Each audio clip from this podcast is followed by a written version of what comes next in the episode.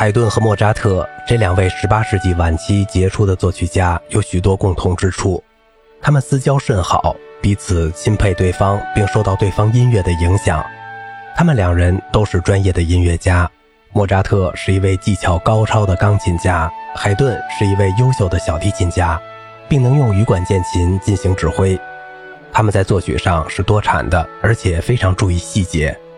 但是他们的人生和事业却不尽相同。海顿生于1732年，在1809年77岁时才去世。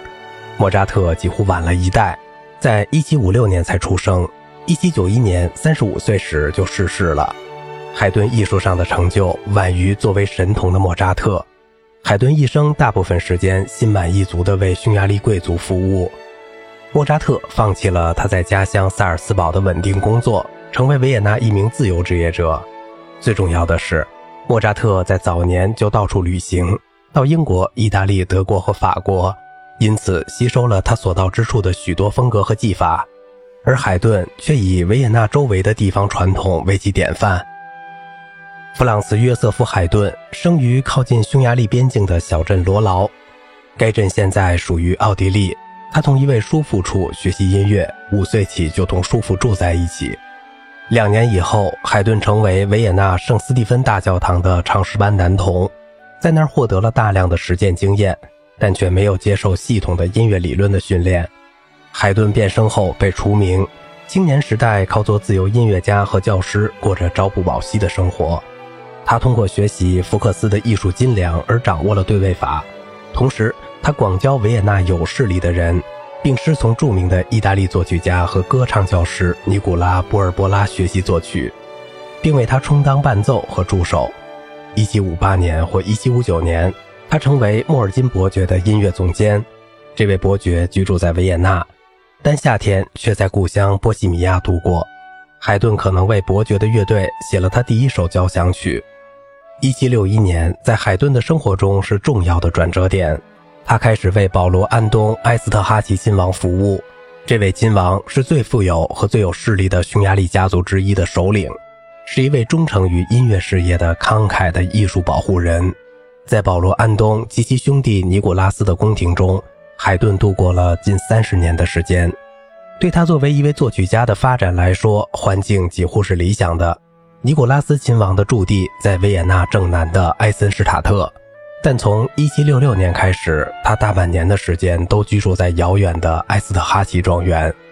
这座宫殿和花园设计时，就是为了同凡尔赛宫的辉煌相匹敌的。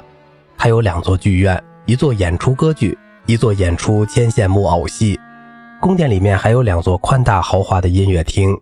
海顿必须创作亲王所要求的任何音乐，指挥演出、训练和监督所有的音乐人员，并维修乐器。他把乐队人员增加至二十五人。歌剧和音乐会成为每周都要演出的事情，还为尊贵的访问者举行特别的歌剧和音乐会。在亲王的私人房间里，几乎每天都举行室内乐的演出。亲王自己通常演奏上低音维奥尔琴，该乐器类似大型低音维奥尔琴，有一套额外的共鸣金属弦，可以像竖琴一样的弹拨。海顿写了大约一百六十五首上低音奥维尔琴曲，大多数是同中提琴和大提琴的三重奏。虽然埃斯特哈奇宫远处一地。但海顿却能通过名流和艺术家们络绎的来访，通过偶尔前往维也纳的旅行而跟上音乐界的最新发展。他有一支虔诚的、技术熟练的歌手和乐手的队伍，他还有一位明智的保护人。他的要求虽然有些不胜其烦，但他对音乐的理解和热心却令人鼓舞。所有这些都使他获得无可估量的好处。正如海顿有一次说的。我的亲王对我的所有作品都表示满意，我得到称赞。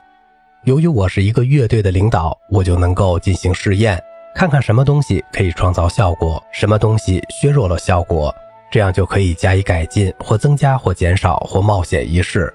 我脱离了喧嚣的世界，在我周围没有谁能使我失去对自己的信心，或者对我进行干扰，因此我不得不走自己的路。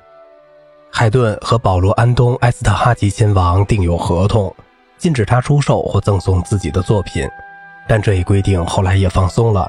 在18世纪70至80年代，他声名鹊起，他也满足全欧洲一些出版商和个人的许多违约。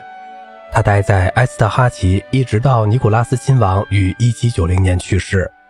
尼古拉斯的儿子安东成为埃斯特哈奇的下一位亲王，他立即解散了他父亲的乐队。